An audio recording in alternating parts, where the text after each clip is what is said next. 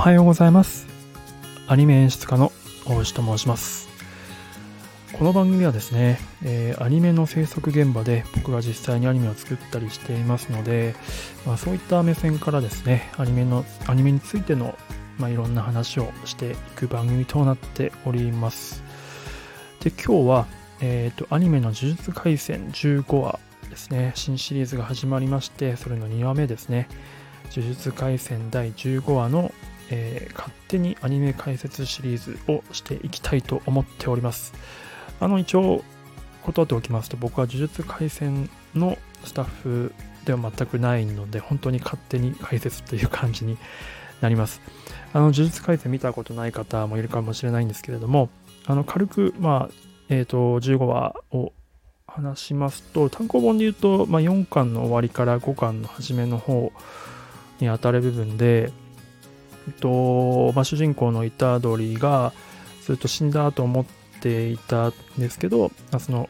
東京校の人たちと合流して、えー京都校っていうですね、高専のもう一つ、えっ、と、まあ、姉妹高校があるんですけど、そこと毎年、えー、と定期交流会みたいな感じでバトル、バトル、バトル大会みたいなのがあるんですよね。で、それが今回また繰り広げられるということで、えー、虎杖、まあ、主役の虎杖がですね、えっ、と、いる東京校対、えー姉妹校である京都校の交流戦を描いていて、で、えっ、と、まあ、主にアクションですよね。が繰り広げられるという風な感じになっておりまして、すっごく概要説明下手ですね、僕。自分のうちにびっくりしたんですけど。はい、あの、はい、まあ、詳しくは見てください。はい、で、すいません、本当に、えっ、と、聞いてる人に優しくない感じになってますけれども、申し訳ないです。えっと、本ネタはですね、まあ、勝手にアニメ解説シリーズなので、まあ、ちょっと見た人向けっていう感じか、もしくはこれを、と、まあ、聞いた上でもう一回見てみたいという方向けの内容になってます。うんと前回14話の時も話したんですけど14話の時はま主に原作との違い表現の違いとなんでそうしてるんだろうみたいなことをちょっとちらほらと、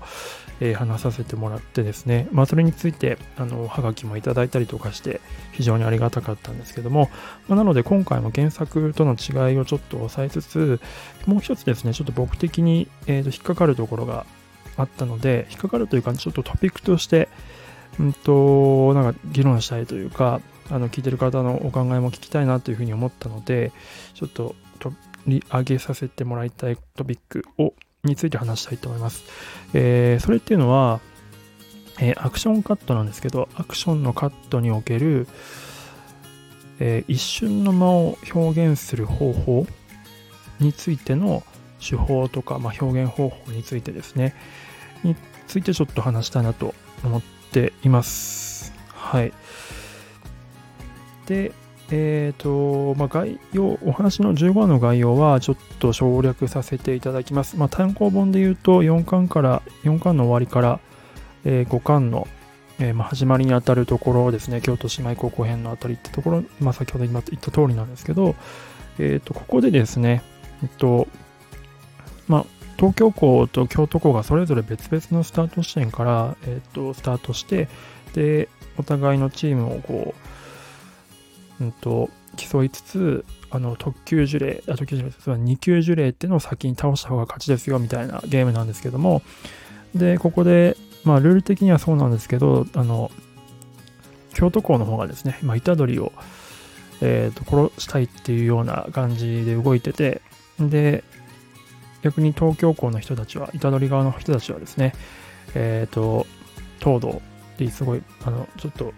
反則級に強いキャラクターが京都校にいるんですけど、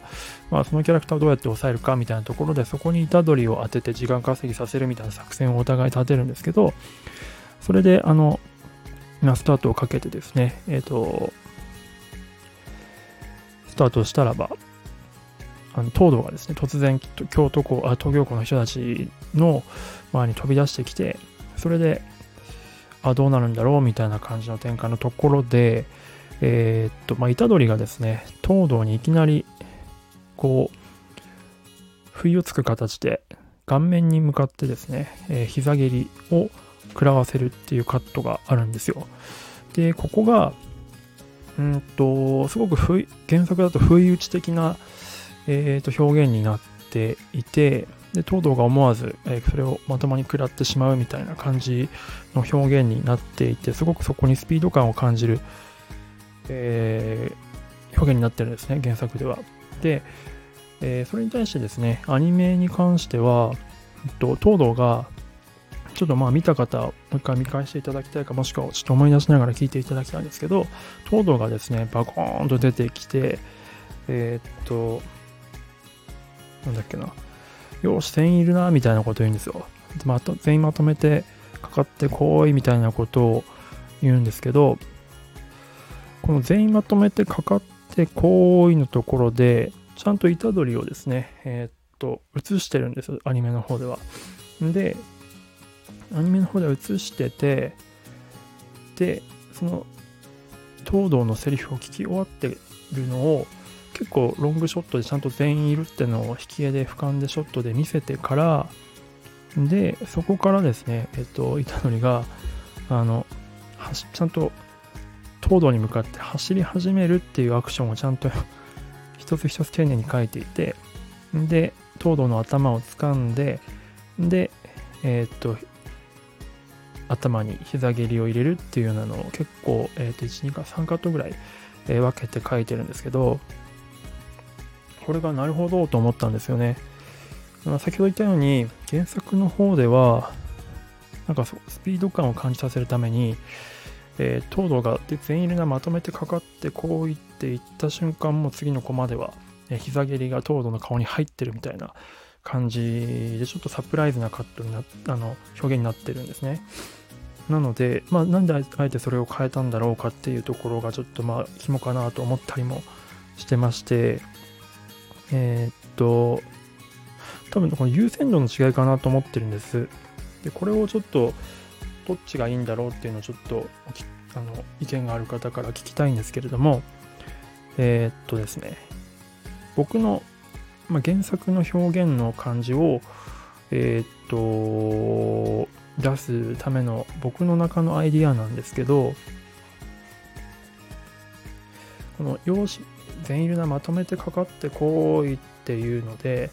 東堂のセリフの全員まとめてかかってこいみたいなところの中に、もう、セリフを言い切らない間に、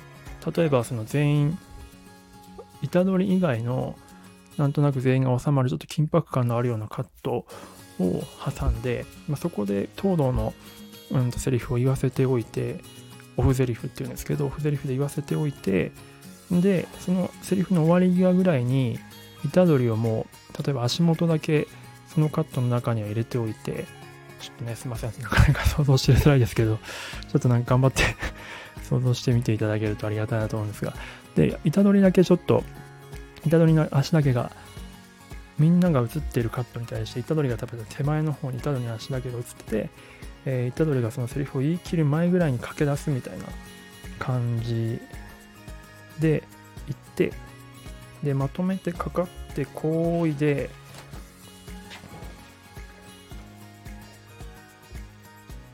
そこで、えっと、行為ぐらいで今度東堂の方にカットを戻しまして、で、その何かに気づく東堂みたいな顔のアップがあって、でその後に、虎杖の足元のアップ映して、虎杖がその地面を蹴る足元のアップみたいなのをパーンと映してですね。で、その後、えー、と膝蹴りに入るカットに持っていくみたいな感じにすると、えー、とすごく東堂があの不意をつかれたっていう感じの間になるんじゃないかなと、個人的には感じてるんですけれども、どうでしょうね。これ、これは多分その原作の、その一瞬の間みたいなところを表現させる方法はこちらとしては僕の方が多分えっ、となんとなく表現しきれてるんじゃないかなと思うんですが多分でもこの、えーと、今回の演出の安倍さんですかねが選んだのはそうではなくて、えっ、と、虎杖がちゃんと他のみんなと一緒に全員揃ってるで全員揃ってるなっていうのをちゃんと映してあげてでそこからちょっと間を取ってからですね虎杖がちゃんと駆け出し始めてえっ、と、蹴りを入れるっていうところを描いてるんですけど、これをなんであえてやったかっていうと、僕が想像するにですね、えっ、と、一つ一つの芝居をまあちゃんと丁寧に描いてあげて、えっ、と、まあ、観客に優しく説明することも兼ねてるんじゃないかなっていうのと、まあやっぱり全員揃ってる絵っていうの多分ちゃんと作りたかったんじゃないかなっていうふうに思うんですよね。まあ、視聴者に優しくするためにっていうふうな感じでこうやって設計したのかなと思いました。まあ、なので、ちょっと議論したいのは、どっちの方がお好みですかっていう話なんですよね。このカットに求められてるのは、一瞬の間のそのサプライズ的な要素、僕のっき言ったようなパターンか、もしくは、うんと、その状況説明のしやすさと、あとはもう一個、その、なんて言うんでしょうね。これはま僕の勘ですけど、えー、っと、実はこう、東堂に虎杖を当てるっていうこの作戦は、まあ、もちろん全員で共有してることなので、全員を揃えるカットを入れることによっ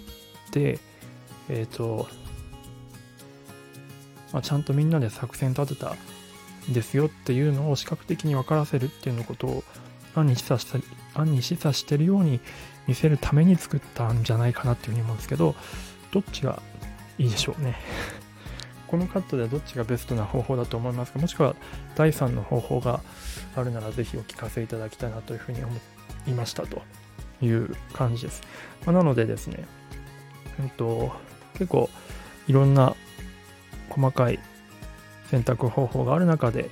どういった表現を選ぶことによって視聴者にどういった、えーと、印象を与えるかっていうのを常に考えながら、まあ、演出は考えてるので、まあ、そういったところをですね、ちょっとでも、なんか全然今日うまく喋れてる気がしないんですけど あの、感じ取っていただけたらありがたいなというふうに思っております。はい。なんかね、今回の15話は、ちょっとこの安倍さんっていう方が多分結構独特の間の持ち主なんじゃないかなと思ってて、さっきみたいななんか不思議な間が結構あるんですよね。さっき似たようなアクションで言うと、東堂が今度はエッタドルに対して顔面キックをかますところもあるんですけど、あそこもなんかこう、微妙な間が空いてて、なんでだろうなとかっていうふうに思ったりしていました。うん。まあ、みんなちょっと、ご意見がある方はぜひお聞かせいただきたいなというふうに思っております。はい。あとあの、ちょっと細かいところいくつかほらほらと、あのちらほらと言っていきたいんですけれども、えっ、ー、と、これもちょっと僕が個人的に気になるところで聞きたいんですが、あの、ちょっと展開としては戻る、時間を巻き戻すんですけど、えっ、ー、と、織姫じゃない、歌、ごめんなさい、歌姫が、えー、っと、良いスタートって言いかけたところで、えー、五条先生が制して、スタートって言うんですけど、えー、っと、このスタートの時に、ちょっと五条あんたね、みたいな、先輩を敬えみたいなことを歌姫が言うんですけど、このセリフに対して虎杖が一郎って 言うんですけど、これ伝わりましたかね？なんか漫画でもちょっとネタとしてはなかなか懐かしいネタというか WBC ネタなんですけど野球の世界大会の。これがあのアニメだとさらにちょっとこう伝わりにくくなってるんじゃないかなと。なんでここで突然一郎出てきたんだろうみたいな風に思うような流れになってたかなと思いましたね。どうでしょう？分かりましたかね？そこをちょっとお聞きしたいなと思ったりしてます。であとは東堂の術式、あの、手をパーンと叩くと、え何かと何かの位置を入れ替える。あの、ワンピースでいうところの、あの、ルームですね。あの、何でしたっけ？あの、ドクター、あれ、渋元渋会だったあの、あ、全然出てこない。えっと、あの、ワンピースのあの、キャラクターいるじゃないですか。あいつのルームっていう、やばい、全然名前が出てこない。あの、技みたいな感じですよね。あれを使って、まあ、手を叩くと場所を入れ替えるっていうことが、まあ、今回の場合で言うと、虎取りと鴨ですね。鴨の位置を乗り換え、あの入れ替えるっていう技だったんですけど、これがなんかこう、展開的にちょっと、まあ、セリフで説明してくれてるんですけど、どうでしょう？初めて見た人は分かったかどうか。僕はもともと原作も見てたので、わかるんですけど原作未見の方とかはどういうふうに感じたのかなっていうふうにちょっと聞いてみたいなと思いましたであとはここですね原作の違い1個言いますいや、今日本当になんか話し方が下手くそですいません。自分でもびっくりですね。はい。えっと、原作の違い、大きな違いが1個個人的には見つけました。えー、っていうのは、あの、東堂がちょっと妄想というか、に入る瞬間があると思うんですけど、あれの後、その妄想が終わった後に、えっ、ー、と、こんなセリフを言うんですね。えっ、と、ちょっ